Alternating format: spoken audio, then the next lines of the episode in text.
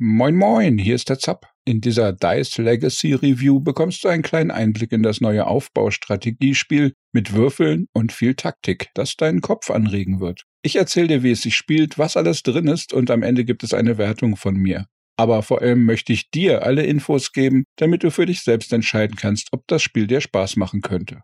Dice Legacy wird von Destiny Bit entwickelt und von Ravenscourt gepublished. Bisher gibt es mit Empires Apart bereits ein anderes Spiel vom Entwickler. Ich habe einen kostenlosen Testkey erhalten, meinen Dank dafür. Dies sollte aber keinen Einfluss auf meine Bewertung haben, da ich alle Spiele immer mit dem Gedanken im Hinterkopf teste, wie würde ich mich fühlen, wenn ich den vollen Preis bezahlt hätte.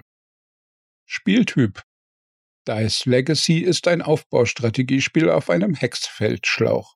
Dies bedeutet, die Karte ist eher schmal, aber sehr lang. Die grafische Umsetzung ähnelt einer Ringwelt, ungefähr wie in Halo. Der besondere Clou in diesem Spiel ist, dass unsere Einwohner und Soldaten Würfel sind. Diese bis zu zwölf Würfel können jeweils mehrere Aufgaben erfüllen. Die Aktionen sind dabei auf den verschiedenen Würfelseiten angeordnet und so ist es Zufall, welche wir wann zur Verfügung haben. Später kann man sie auch ausbilden und verbessern, um aus den Bauern dann Forscher, Soldaten, Mönche oder Händler zu machen. Diese haben dann andere Möglichkeiten und Zusammensetzungen ihrer Würfelseiten. Es gilt, eine feindliche Macht zu zerstören, die am anderen Ende des Schlauchs, ach nein, der Ringwelt wohnt. Auf dem Weg dorthin gibt es neben zahlreichen Ressourcen auch neutrale Völker, die wir entweder ignorieren, zerstören oder mit ihnen Handel treiben können. Ein großer Teil des Spielablaufs besteht aus Angriffen des Gegners, die wir mit unseren Soldaten und Bauern abwehren müssen. Hierbei helfen uns vor allem die Verteidigungstürme, die Gegner automatisch schwächen. Und gleichzeitig müssen wir unser Territorium ständig erweitern und, um zu gewinnen, das Gebiet der Gegner einnehmen. Dieser Teil spielt sich eher wie in einem Echtzeitstrategiespiel. Es gibt Sommer und Winter. Im Winter müssen wir für Wärme sorgen, sonst können unsere Würfel einfrieren und das macht sie nutzlos bis zum Beginn des Sommers. Außer wir haben eine Taverne und Bier, dann können wir sie dort auftauen. Das kostet dann aber einiges an Getreide und extra Arbeit. Es gibt acht verschiedene Grundressourcen. Dies beginnt bei Nahrung, Holz und Stein, geht über Gold und Eisen und hin zu Getreide, Bier und Kräutern. Die meisten davon können wir auf mehreren Wegen bekommen oder sie ineinander umwandeln, aber das erfordert den Bau bestimmter Gebäude. Oder wir benötigen entsprechende Vorkommen auf den Hexfeldern der Karte, die sich dann teilweise auch verbrauchen. Als Beispiel, frische Holzvorkommen haben oft 30 Ladungen und wenn wir 30 mal Holz gehackt haben, sind sie erschöpft und verschwinden von der Karte. Gameplay Strategie mit Würfeln. Würfel können verschiedene Funktionen bieten und je nach Sorte des Würfels haben sie bestimmte Symbole mehrfach oder gar nicht. Es gibt zum Beispiel Abbauen, Arbeiten, Aufbauen, Kämpfen, Forschen oder Brandschatzen, wobei letzteres von allen wohl am wenigsten sinnvoll ist. Je nachdem, welche Seite eines Würfels gerade oben liegt, kann ein Soldat zum Beispiel angreifen oder brandschatzen oder bauen, aber halt immer nur eins davon. Es gibt fünf Würfelarten. Bauer, Soldat, Forscher, Händler oder Mönch. Und jede Sorte bildet eine eigene Fraktion, die Vorschläge im Rat machen kann. Dieser Rat tagt zweimal pro Jahr und schlägt immer drei Erlasse vor, wovon wir aber nur einen auswählen können. Dies sind meistens Verbesserungen, die das ganze Match hindurch anhalten. Welche Vorschläge wir annehmen, hat aber auch Einfluss darauf, wie die Fraktionen uns mögen. Ist eine Fraktion zufrieden mit uns, gibt dies Vorteile. Ist sie es nicht, kann es sein, dass sie öfter mal streiken und zum Beispiel Gebäude zeitweise blockieren.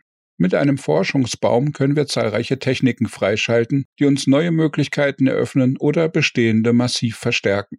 Hier möchte ich besonders auf die dringend notwendigen Verteidigungstürme hinweisen oder auf Funktionen, um Würfel miteinander zu verschmelzen oder zu verbessern. Es gibt die Chance, extrem seltene Verbesserungen zu lernen, mit denen wir Würfel aufsteigen lassen können. Und aufgestiegene Würfel können wir dann sogar mit ins nächste Spiel nehmen. Dice Legacy bietet eine Map, die zufällig bei jedem Start mit Ressourcen und Besonderheiten besetzt wird. Hat man das Grundszenario durchgespielt, bekommt man Zugang zu verschiedenen Helden und fünf verschiedenen Szenarios, die unterschiedliche Startbedingungen vorgeben. Hier gibt es Varianten mit sechs statt zwölf Würfeln, permanentem Winter, weniger Ratsentscheidungen oder Hitzewellen, wodurch unsere Gebäude im Sommer brennen können. Technik, Grafik, Sound. Dice Legacy wurde in der Unreal Engine gebaut. Dadurch werden einerseits schicke Grafiken geboten, auch ein paar ganz nette Effekte. aber insgesamt wird hier nichts umwerfend Überraschendes oder Einzigartiges geboten, durchweg gute Mittelklasse-Kost. Dafür läuft es sehr flüssig und das Spiel bietet ein umfangreiches Optionsmenü, mit dem man es an eventuell schwächere Hardware und die eigenen Bedürfnisse anpassen kann. Die Tastaturbelegung lässt sich derzeit nicht ändern, allerdings benutzt das Spiel nur wenige Tasten und man kann eigentlich alle Funktionen auch nur mit der Maus bedienen. Die Vertonung ist okay bis untere Mittelklasse. Es gibt keinerlei Sprachausgabe, die Geräusche sind angemessen und brauchbar. Die Musik ist okay, aber insgesamt gibt es im Tonbereich eher Standardkost. Dice Legacy kommt in zwölf Sprachen, die handwerklich gut übersetzt wurden. Dice Legacy Test, Meinung und Fazit. Dice Legacy ist knackig schwer, aber sehr interessant und herausfordernd. Dieser Schwierigkeitsgrad ist bestimmt nicht für jeden etwas.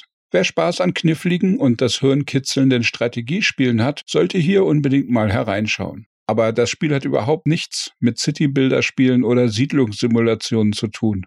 Obwohl es auf Screenshots teilweise niedlich wie Siedler oder Anno ausschaut, hat es damit fast gar nichts gemeinsam. Und wer solch gemütliches Gameplay sucht, ist hier völlig verkehrt. Die Bedienung und das Grundkonstrukt mit den Würfeln ist zu Beginn etwas verwirrend. Ich muss sagen, dass ich bestimmt zwei oder drei Stunden erstmal ziemlich planlos rumgewerkelt habe und mehrere Neustarts brauchte, ehe ich das Grundprinzip halbwegs verstanden hatte. Wobei das Spiel ein brauchbares Tutorial hat. Es erklärt schon viele Funktionen. Allerdings ist der Spielablauf auch so sehr anders als die übliche Kost, dass es eine gewisse Lernphase braucht, ehe man voll durchstarten kann. Und für das erste Playthrough der Grundmap habe ich mit allen Neustarts dann doch schon neun Stunden gebraucht wobei die erste Hälfte der Zeit komplett nur Scheitern und daraus Lernen war und die andere Hälfte das wirkliche Durchspielen. Durch die Szenarios und die prozedural generierten Karten ist ein gewisser Wiederspielwert gegeben. Das Spiel bietet auch über 40 verschiedene Achievements an und die alle zu sammeln wird garantiert eine Herausforderung, die nicht jeder schaffen wird. Auch abseits der Szenarios denke ich, dass ich das Spiel bestimmt immer mal wieder starten werde. Wenn man das Prinzip erstmal verstanden hat, ist es ein wenig wie eine Partie Schach oder ein gutes Brettspiel. Das kann man auf jeden Fall öfter mal spielen, ohne dass es langweilig wird. Neben dem richtig happigen Standardschwierigkeitsgrad gibt es auch einen Pazifistenmodus, in dem man nur so rumbauen kann, ohne Gegner. Für noch mehr Herausforderungen sorgen bei Bedarf vier weitere Schwierigkeitsstufen. Als sehr positiv ist noch zu erwähnen, dass das Spiel in der gesamten Testzeit nicht ein einziges Mal abgestürzt ist. Und mir ist bis auf eine kleine Ungereimtheit mit der Militärakademie auch kein einziger wirklicher Bug aufgefallen. Hier wurde also vor dem Release schon sehr genau darauf geachtet, ein wirklich fertiges Spiel auf den Markt zu bringen. Sehr lobenswert. Der Inhalt des Spiels ist nicht besonders umfangreich. So gibt es nur eine Kartensorte, die man dann halt mit unterschiedlichen Startvorgaben und verschiedenen Regelvarianten öfter spielen kann. Hier hätte ich mir mehr Abwechslung gewünscht. Dice Legacy baut hier Langzeitmotivation eher über den Schwierigkeitsgrad und Variationen auf, als über eine größere Menge an Spielinhalten. Insgesamt bekommt man als Strategiefan hier für weniger als 20 Dollar Euro mindestens 10 Stunden Spielspaß. Wenn einen das Grundprinzip packt oder man alle Achievements jagen möchte, sind es vermutlich weit mehr als 30 Stunden. Und durch die Brettspielartige Spielweise kann man auch Monate oder Jahre später immer mal wieder eine Partie zocken ohne sich dabei zu langweilen. Dice Legacy Review Wertung Dice Legacy bietet ein sehr ungewöhnliches Spielsystem, das den Kopf herausfordert und verpackt dies in eine ansprechende Optik. Das Spiel kommt mit einem Preis von 19,99 Dollar oder knapp 17 Euro. Dafür bekommt man Minimum 10 bis 20 Stunden Spielzeit und wenn man richtig Gefallen am Spiel findet, kann man es wohl fast endlos zocken. Da das Spiel aber einen wirklich sehr knackigen Schwierigkeitsgrad bietet, ist es ein wenig von deinen Vorlieben abhängig, wie du das für dich einschätzen solltest. Wenn du nicht so auf große Herausforderungen stehst und mehrfach von vorne anfangen dich eher nervt, ergibt das für dich bis zu 5% Abzug. Falls dir aber gefällt, dass dich ein Spiel zum Knobeln und Puzzeln herausfordert und du dich gern durch bockschwere Strategietitel beißt, kann dies sogar bis zu 5% Aufwertung für dich bedeuten. Für das sehr originelle und einzigartige Brettspiel-Setting, die bugfreie Umsetzung mit schicker Grafik und nettem Sound, möchte ich Dice Legacy eine Grundwertung von 80% geben. Und da ich auch sonst nichts zu meckern habe, bleibt es dann auch bei dieser Endbewertung. Und du solltest für dich das Endergebnis jeweils etwas modifizieren, je nachdem, wie du dich nach den obigen Vorgaben einstufst. Dadurch kann dann die persönliche Wertung zwischen 75 und 85 Prozent schwanken. Magst du gern Würfel und ein originelles digitales Brettspiel oder sind bockschwere Strategie und abstrakte Würfeleinwohner nichts für dich? Schreib mir gern deine Meinung in die Kommentare oder im Community Discord unter zapzock.de/discord.